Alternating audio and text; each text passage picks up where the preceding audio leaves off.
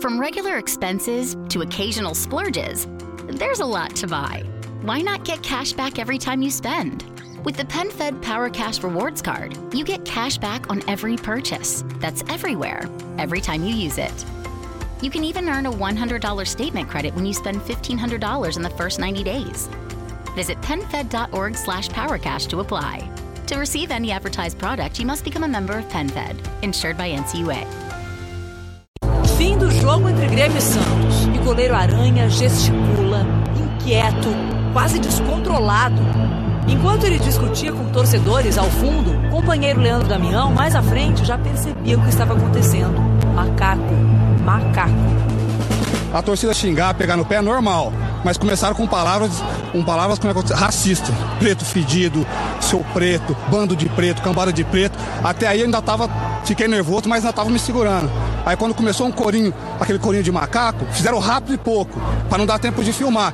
Eu virei para ele, assim, bati no braço, falei, eu sou preto sim, sou negão sim.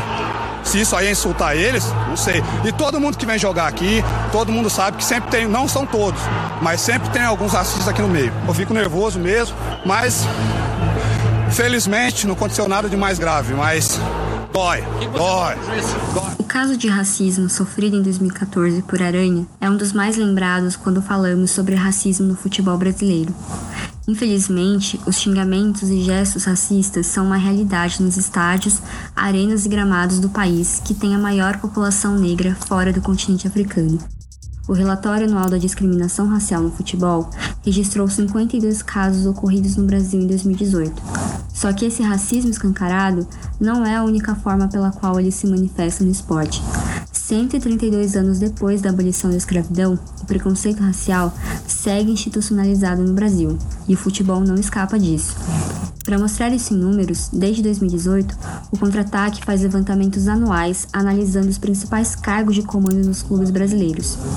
Em 2020, apenas um entre os 20 treinadores no fim do primeiro turno da Série A era negro. Na elite do futebol brasileiro, todos os presidentes e diretores executivos são brancos. Na segunda divisão, temos somente um presidente e um diretor executivo pretos.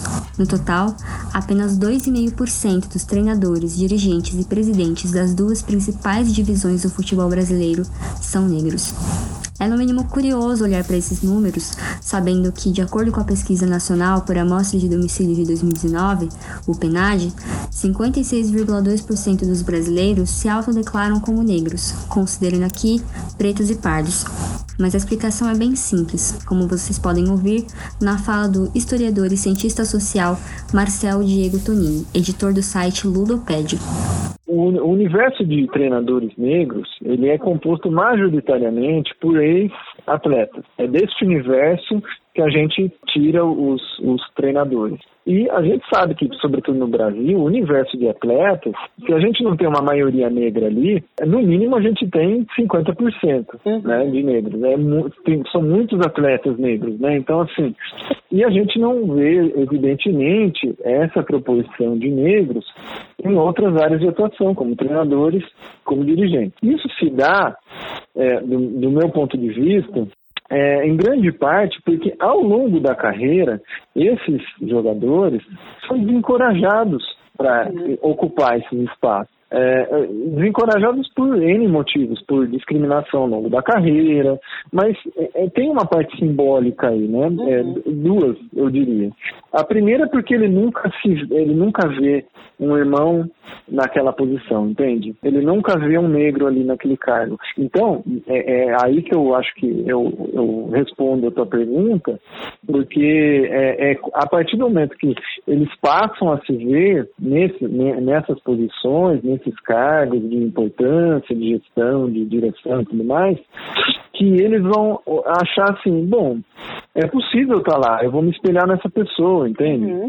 Então, é, a, a, partir dessa experiência, poxa, eu quero, eu quero ser igual o Roger, eu quero ser igual o presidente da Ponte Preta, eu quero ocupar esse espaço, porque já que ele ocupou, então eu também posso ocupar. Então, é, é por, essa, por essa posição de espelho. Em segundo lugar, a questão simbólica aí por trás é justamente que, né, todo o nosso passado, cravocrata e tudo mais, essas posições de mando, elas sempre foram ocupadas por branco. Né? Uhum. Mais do que isso, negros ocuparem esse lugar seria justamente uma inversão completa do status quo, né? Ou uhum. seja, seriam negros ocupando espaços em que eles mandariam em brancos, né? Então, assim, dentro dessa lógica racista, que ainda existe no Brasil, isso é inconcebível, né? Uhum. Ainda mais num ambiente hegemonicamente masculino e machista como é o futebol, entende? Então, nesses espaços, ainda mais, né? Porque onde que um, um, um, atleta branco que se faz de machão e tudo mais, como tem tantos aí, vai aceitar receber ordens de um treinador negro, entende? Uhum. Ainda mais em determinadas regiões onde a presença negra é menor, onde eles foram mais oprimidos e tudo mais, né? Mais uhum. discriminados. Então, assim, ainda mais aí que eles não vão aceitar isso. E nem os dirigentes vão aceitar qualquer ideia de colocar alguém nesses espaços. Na partida disputada entre Fluminense e Bahia pelo Campeonato Brasileiro de 2019, vimos uma cena em comum: dois times de Série A comandados por técnicos negros. Em entrevista coletiva após o jogo, Roger Machado, que treinava o Bahia na época, falou sobre o que explica a disparidade entre brancos e negros em cargos de comando no futebol brasileiro. Atenção, né? E ter uma repercussão grande, dois, dois treinadores negros estarem se enfrentando na área técnica uh, depois de ter tido uma passagem né, como protagonistas dentro do campo. Mas para mim essa é a prova, né, que existe o preconceito porque é algo que uh, chama atenção. Né, à medida, à medida que a gente tem que a gente tem uh, mais de 50% da população negra, né, e a proporcionalidade que se representa não é igual. Eu acho que a gente tem que é, é, refletir e se questionar, né? Se não há preconceito no Brasil, né? Por que, que os negros têm um, conseguem ter um nível de escolaridade menor que o dos brancos? Né? Por que, que a, a população carcerária, 70% dela é negra? Por que, que quem mais morre são os jovens negros no Brasil? Por que, que os melhor, menores salários uh, entre brancos e negros são para os negros, entre as mulheres brancas e negras são para as negras, porque que entre as mulheres, por que quem mais morre são as mulheres negras? Né? Um, há diversos tipos de preconceito né? Nessa, nas conquistas pelas mulheres, por exemplo, né? hoje nós vemos né, mulheres no esporte como você, né? mas uh, quantas mulheres negras tem comentando esporte? Então, nós temos que nos perguntar: se não há preconceito no Brasil, qual é a resposta que tem relacionado a isso? É, mas para mim, nós vivemos um, um preconceito estrutural, institucionalizado. Né? E quando eu respondo para as pessoas dizendo que eu não sofri preconceito diretamente, né, o, a ofensa, a injúria, né, ela é só o sintoma né, dessa grande causa social que nós temos. A fala do Roger impressiona não apenas pelo seu conteúdo, mas por ser rara. Quantas pessoas nesse meio, seja jogador ou técnico, branco ou negro, você lembra de já ter falado sobre racismo estrutural? Para quem acha que se a gente parar de falar sobre racismo ele some, saiba que o silêncio só contribui para o fortalecimento desse sistema. Brasil, esse assunto se tornou um tabu, né? Historicamente, né, sobretudo por conta da ideologia da democracia racial. Então, tocar nesse assunto é, é tocar num problema e ninguém quer tocar nisso. É, e, e, com relação aos negros, primeiro porque são poucos, né? Então, assim, nós não vemos negros nesses cargos, exceto é, raríssimas exceções, e que também, é, ao longo de suas carreiras, eles já sofreram bastante por serem negros, né? Então, assim, para eles conseguirem as suas primeiras oportunidades, eles precisaram é, insistir muito, né, nessa carreira profissional.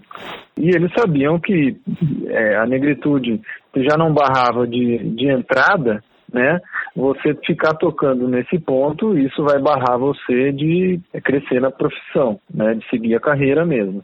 Então, assim, é, é por esse sentido, por exemplo, que se a gente for pegar, por exemplo, o Roger, a gente vai ver que ele foi se posicionar sobre o assunto não faz muito tempo né? Então, assim, ele começou a carreira dele já faz vários anos, né? Pelo menos aí uma década por aí, mas ele foi se posicionar em relação a esse assunto há uns três, quatro anos no máximo. É justamente por isso, porque se ele se posicionasse no começo, a carreira dele provavelmente não teria continuidade. Em relação aos brancos, os brancos, assim, como de uma forma geral, como na sociedade, né, procura negar o, o, o problema social, né? Uhum. Então, assim, não, a primeira reação é não, não, não, somos um país racista, né? Então é aquela velha ideia de que é, existe racismo no Brasil, existe, mas eu sou uma ilha de democracia racial cercada por racistas, né? Mas a pessoa é incapaz de é, apontar alguém que seja racista, entende? Uhum. Então, assim, é, é, uma, é um dilema social, né? Então, assim, nesse sentido,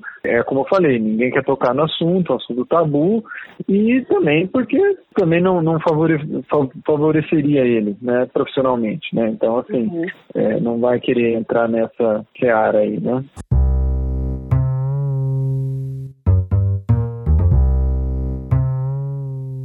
Se engana quem acha que o futebol sempre foi um espaço inclusivo para os negros dentro de campo. Ele chegou no Brasil em 1894 através de estudantes de classe alta com status de esporte de elite, mas nessa época já era jogado por operários das fábricas na Inglaterra. Não demorou muito para que os trabalhadores brasileiros, em sua maioria negros, começassem a jogar bola. O primeiro jogador negro escalado do qual se tem registro foi Miguel do Carmo, um dos fundadores da Ponte Preta. Aos poucos, negros passaram a jogar junto com brancos, mas isso não significa que a herança racista, originada em uma escravidão recém-abolida, acabou. Ia fazer de muito moleque um virtuoso do futebol. A rua era o campo. Formavam times de paro ímpar, jogavam até não poder mais. Amanhã, à tarde, à noite eram deles. Não iam para o colégio, ficavam na rua, fazendo inveja aos garotos de boa família. Garotos que paravam com vontade de matar a aula, de jogar futebol também. Nesses contatos entre o campo e a pelada, os moleques de pé no chão impressionavam os garotos de boas famílias, que levavam para o colégio a notícia de um pretinho que ia ser um grande jogador de futebol, só vendo o domínio de bola que ele tinha. O pretinho, crescendo, porém, não ia para o campo, ia para as peladas, se arrebentar nos arranca-tocos. O garoto de boa família não. Crescia e tinha um lugar garantido no Fluminense, no Botafogo, no América. Um lugar à espera dele. Isso levou a Liga Metropolitana de Futebol, que é equivalente à atual FERJ, a publicar uma nota proibindo o registro de, abre aspas, pessoas de cor, fecha aspas, como atletas amadores de futebol. O clube, então, optou por abandonar a liga e não disputar o Campeonato Carioca. A proibição de nada adiantou. Em 1911, o Bangu se sagrou o primeiro campeão com jogadores negros ao levar o título da segunda divisão do Carioca mas o clube cuja história ficou marcada foi o Vasco da Gama. Ele foi o primeiro da história a ter um presidente negro, Cândido José de Araújo, em 1905, e o primeiro também a conquistar o título da primeira divisão do Carioca em 1923 com jogadores negros.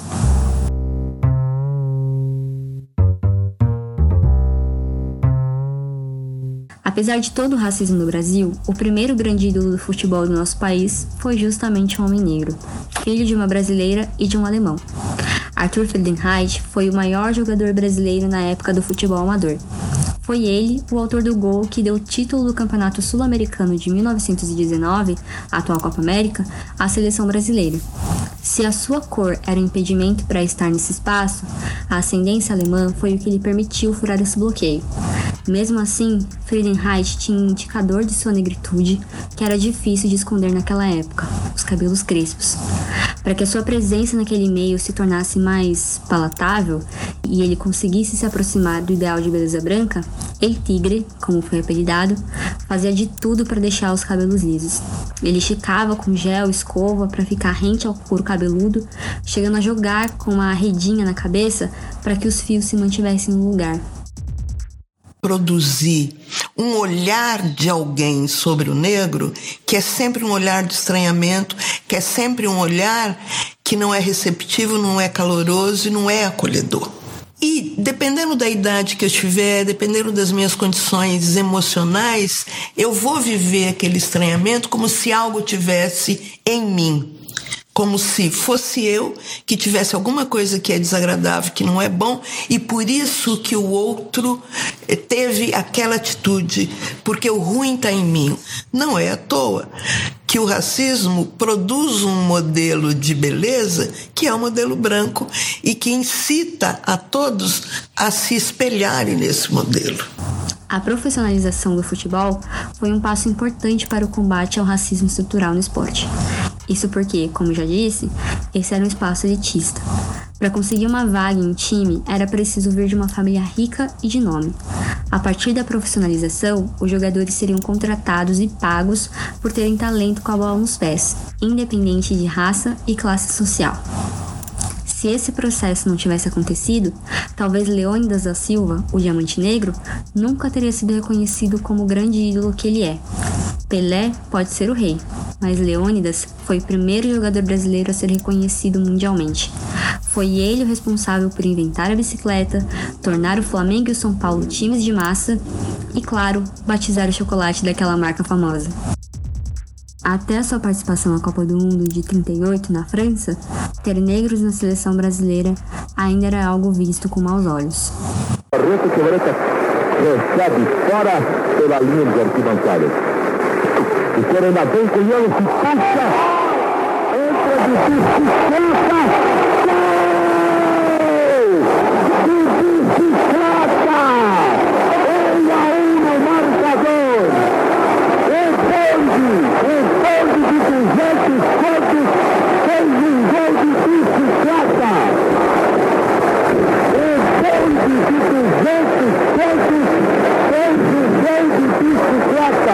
Não dá para falar sobre racismo no futebol brasileiro sem citar o caso da seleção de 50.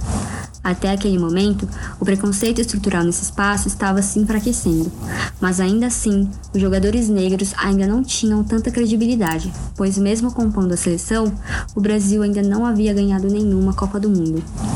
Ao chegar na final da primeira realizada em solo verde e amarelo, em pleno Maracanã, tudo indicava que esse cenário estava prestes a mudar. Infelizmente, não poderíamos estar mais errados. O jornalista Fábio Mendes, autor do livro Campeões da Raça, Os Heróis Negros da Copa de 1958, da editora Shuriken Produções, explica que até aquele momento o racismo sofrido pelos jogadores negros era mais amplo e genérico.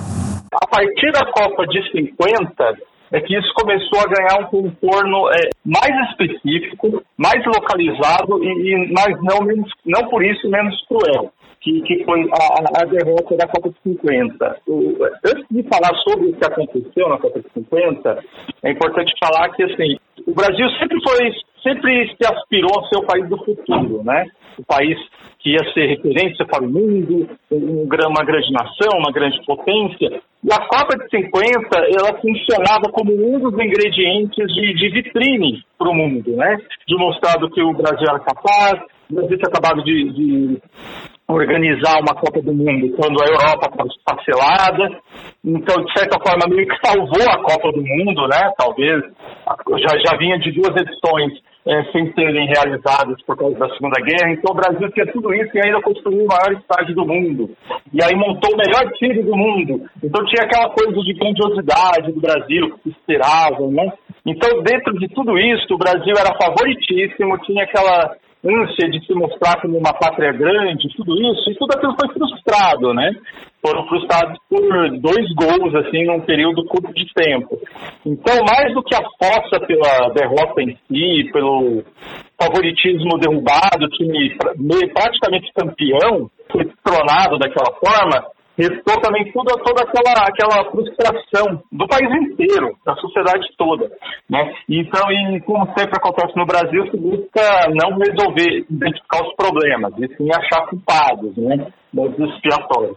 Então isso ficou muito forte porque os jogadores de defesa do Brasil eram negros, a maior parte deles. Então se juntou com aquele racismo que já existia, de uma forma é, genérica, ampla, e se criou essa, essa, essa, essa, nova categoria de racismo, né? A de que o jogador negro não servia para o futebol. Ou não seria a melhor peça para o futebol. Né? Então, começou, em primeiro lugar, começou a se colocar que o jogador negro ele não tinha estrutura emocional para os momentos decisivos. Então, quer dizer, é, o Brasil tinha perdido em 50 porque tinha muitos jogadores negros e na hora do vamos ver, eles fraquejavam, eles amarelavam. E a outra, é ainda mais cruel, ainda mais pesada, inclusive é, resiste até hoje, que é a ideia do goleiro negro não ser confiável. Tudo isso porque o Barbosa é, era um jogador negro, ele foi o grande bode expiatório, foi como grande responsável, de forma injusta, né, pela derrota, porque ele teria falhado no, no, no gol decisivo. Importante lembrar né, que o Brasil perdeu por 2 a 1 um de virada, mas dependia só do empate porque essa, essa Copa não, não, houve uma final de um único jogo, era um quadrangular final. Foi a única vez que isso aconteceu, né? Então houve grande frustração e aí três jogadores foram apontados como os culpados, né? Dois zagueiros, né? Dois jogadores de defesa, o Bigode e o Juvenal, e principalmente o Barbosa. Então, então começou a haver essa solidificação desse racismo mais específico, mais localizado que não era apenas viver o negro como um ente indesejado no futebol ou na sociedade, mas também apontando é, é, culpas para o, para o negro. Toda essa situação tornou o primeiro título mundial do Brasil, em 58, muito mais importante e significativo. Considerada a melhor seleção de todos os tempos, naquela equipe ainda havia uma grande resistência em escalar jogadores negros por medo de que o maracanazo se repetisse em outros estádios. Sempre houve o racismo no futebol. Esse racismo existia antes da Copa de 50, existia antes da Copa de 58 e continuou existindo depois da Copa de 58. Então os jogadores continuaram a ser chamados de macacos, começaram, continuaram a ser alvos de injúria racial, continuaram a ser vistos com preconceito, né? A ascensão social que esses jogadores tinham devido ao futebol muitas vezes era mal visto, isso continua sendo mal visto até hoje, porque a sociedade continua racista. Isso não mudou ou mudou muito pouco. Agora, o que, o que foi importantíssimo na, na, conquista de 58 foi a ideia que começou a germinar em 50 de que o jogador negro era amarelão, para usar uma expressão popular aqui que é muito usada no futebol, né, que é pipoqueiro, que pipoca, que vacila, que treme nos momentos decisivos. Essa opinião começou a criar muita força a partir da Copa de 50. Ela teve um peso muito grande em 54. Na Copa de 54 o Brasil também não foi bem. Né? É, ao contrário de 50, que o Brasil tinha um ótimo time, o Brasil tinha um bom time em 54, não era favorito, mas também foi muito mal.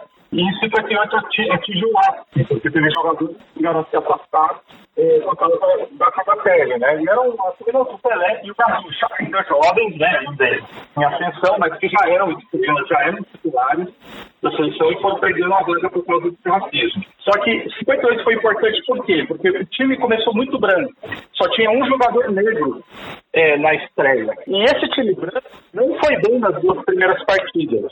Tinha um potencial incrível, já era apontado como um dos grandes favoritos para ganhar aquela Copa e estava jogando mal.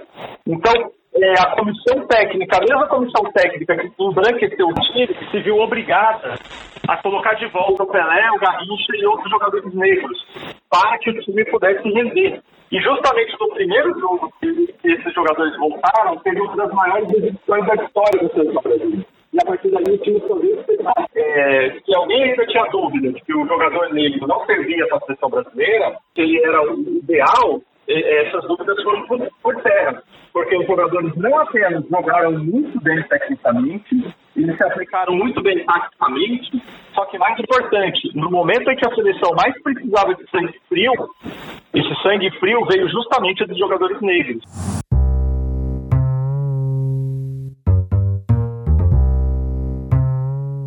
Seria um pecado deixar de citar Pelé em um podcast desses. É preciso pontuar o quão importante foi para a luta contra o racismo dentro e fora do esporte que o posto de maior jogador de todos os tempos, o primeiro a alcançar a marca de mil gols, seja ocupado por um homem negro. Através da ascensão social do Pelé, a população negra brasileira, que vivia em maior parte às margens da sociedade, pôde ver pela primeira vez que era possível chegar lá. Apesar de muita gente reclamar da falta de um posicionamento mais forte do Pelé contra o racismo, a visibilidade e representatividade que ele trouxe foi sim um grande legado.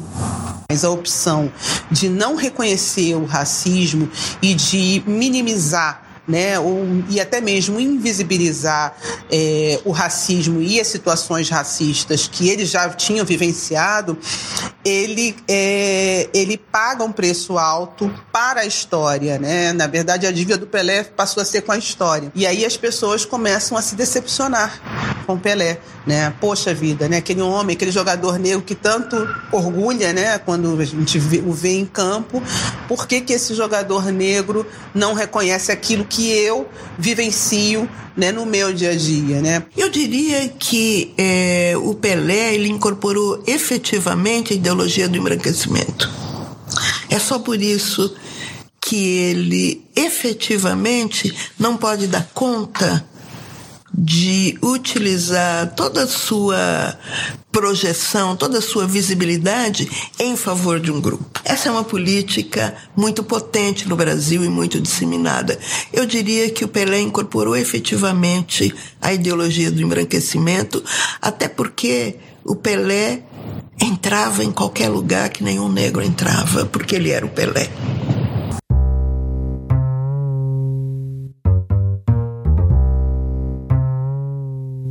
Mesmo com a inserção de jogadores negros, os casos de racismo, explícitos ou não, continuaram acontecendo no futebol brasileiro. Mas indo para além das quatro linhas, a situação no comando do esporte não mudou nada. Cândido José de Araújo foi o primeiro e segue sendo um dos raros presidentes negros dos clubes. Em 2020, a exceção entre os 40 times das séries A e B é Sebastião Arcanjo, o Tiãozinho, presidente da Ponte Preta. E o trabalho na ponte pela inclusão racial não para no fato de ter um mandatário negro. O clube tem promovido uma série de ações, como cartilhas direcionadas aos jogadores, da base profissional e ações dentro do campo. Acho que a percepção da sociedade mudou e o futebol também precisaria mudar, né? Não tem como mais você viver num, é, num ambiente sem discutir esses temas que são tão caros para a humanidade, né? Contraditoriamente, como cresce a intolerância e ela está cada vez se manifestando de forma mais violenta, dá a impressão de que, é, que os racistas, os fascistas, estão ganhando a batalha, né? Mas eu, eu penso que a gente está tá caminhando bem nesse tipo.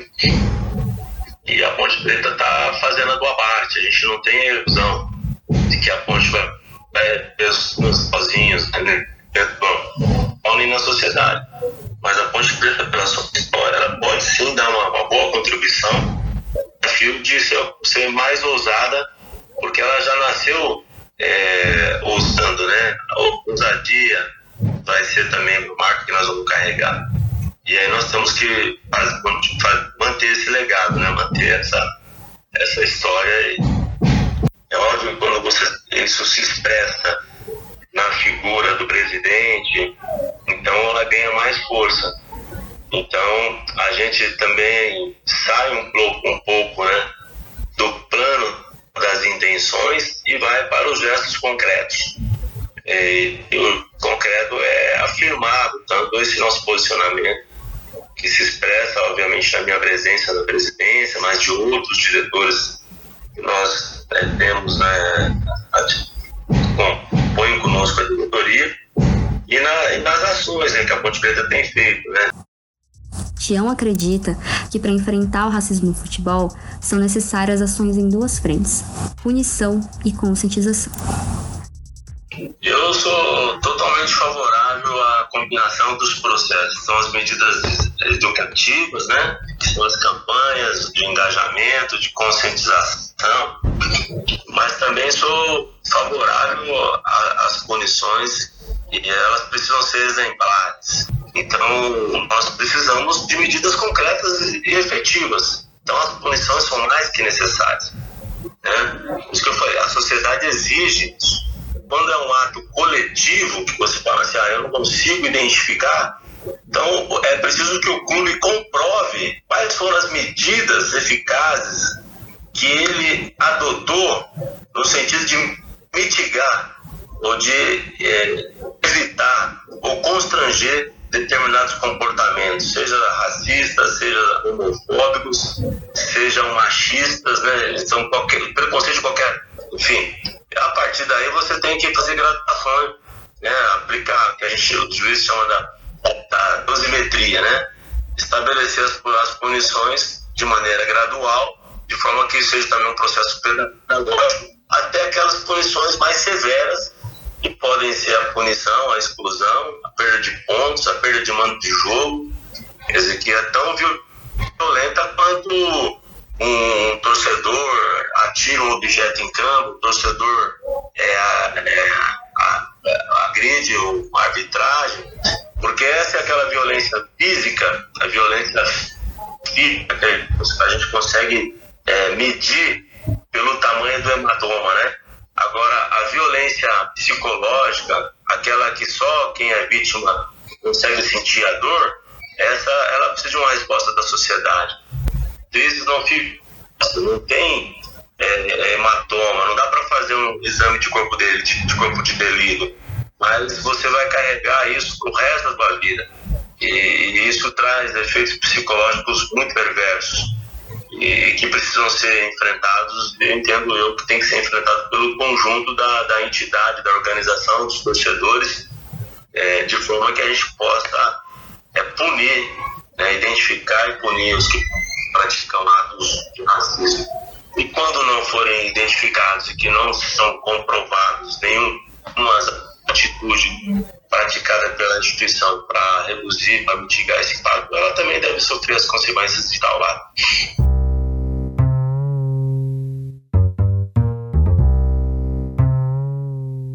Brasil é um país racista. Isso permeia a estrutura da sociedade devido à nossa herança escravocrata. O processo de inserção dos negros na sociedade não foi imediato, já que não houve suporte do Estado. Milhares de negros ex-escravizados foram jogados ao convívio social sem que fossem garantidos direitos e condições básicas de sobrevivência. Isso impactou toda a estrutura da nossa sociedade. As consequências refletem até hoje no cenário de desigualdade que vivemos. Se o futebol é uma manifestação cultural, ele infelizmente também apresenta os traços dessa sociedade racista e que se recusa a aceitar que assim o é. O primeiro passo para enfrentarmos esse problema é parar de fingir e de negar que ele existe, dentro e fora das quatro linhas. Esse programa é um oferecimento da Fundasp, a mantenedora da PUC São Paulo. Para contribuir com o jornalismo independente, faça como a contra-atacante Marina Nieto e acesse o site apoia-se barra ou contra-ataque. A pesquisa, a roteirização e narração desse episódio foram feitas por mim, Maria Tereza. Ele contou com a colaboração de reportagem e entrevistas realizadas por Tadeu Chainça, Gabriel Paes, Lucas Martins, Paulo Castro, Sérgio Oliveira, João Abel e Augusto Oliveira. A edição ficou por minha conta e do Tadeu. Os áudios utilizados pertencem à TV Globo, à Rádio Record e à série documental O Negro do Futebol Brasileiro, da HBO. Deixo um agradecimento especial também ao Luca Machado. Não deixe de seguir e acompanhar o Contra-Ataque nas nossas redes sociais. Até a próxima e fogo nos racistas.